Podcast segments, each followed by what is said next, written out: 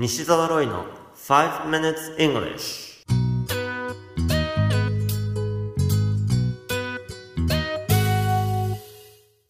Good morning everyone.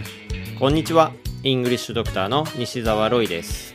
5 minutes English 朝の5分間で気楽にそして楽しく英語のポイントを一つ学んでしまおうというこのコーナー。毎回面白いもしくはびっくりするような海外のニュースをご紹介しておりますが今回のニュースはスウェーデンからです。スウェーデンの料理といえば一体何を思い浮かべますか？IKEA 好きの方であればミートボールを食べたことのある方も結構いるのではないでしょうか。ショットブラールと呼ばれるミートボールはスウェーデンの名物料理です。しかしその名物料理についてスウェーデンの公式ツイッターが4月の下旬に驚きの発表をしたのです。Swedish meatballs are actually based on a recipe King Charles XII brought home from Turkey in the early 18th century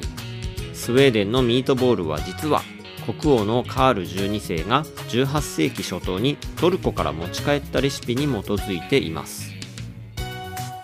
スウェーデン公式ツイッターのこの書き込みを受けネット上ではいろいろと荒れた模様です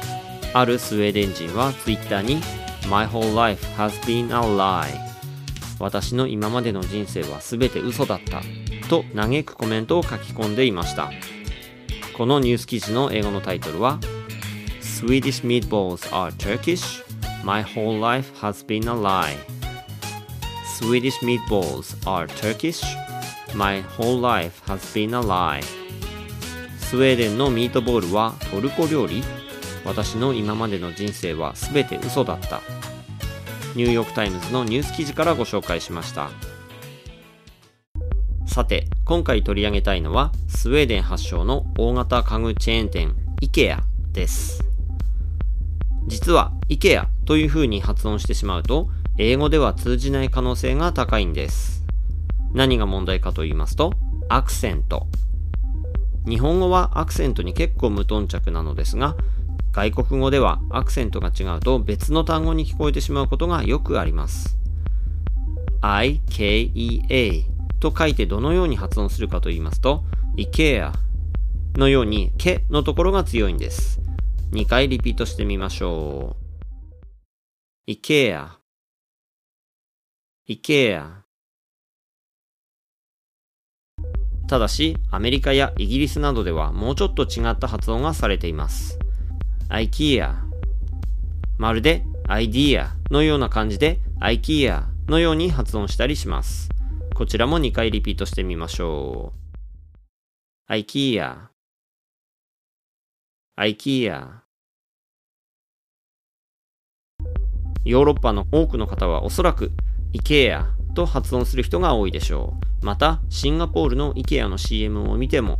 IKEA と発音されていました。でも、アメリカやイギリスの CM では、IKEA のようになっていますね。IKEA 好きの方はぜひ、両方の発音を押さえておくのが良いでしょ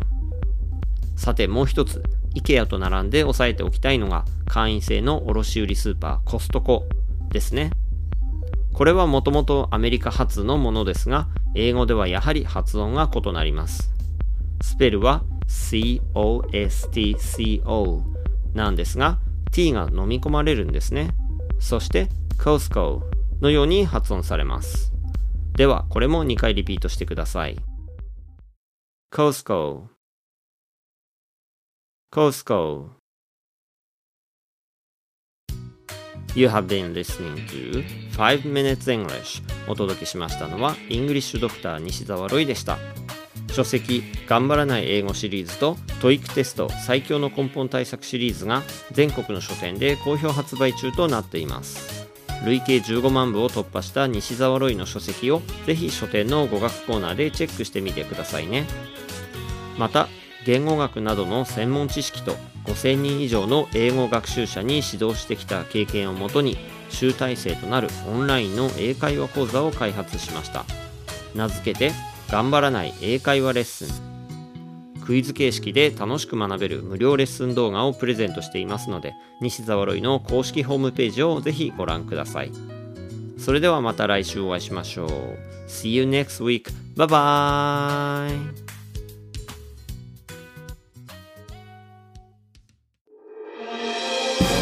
聞き方に秘訣ありイングリッシュドクター西澤ロイが日本人のために開発したリスニング教材リアルリスニング。誰も教えてくれなかった英語の聞き方の秘訣を教えます。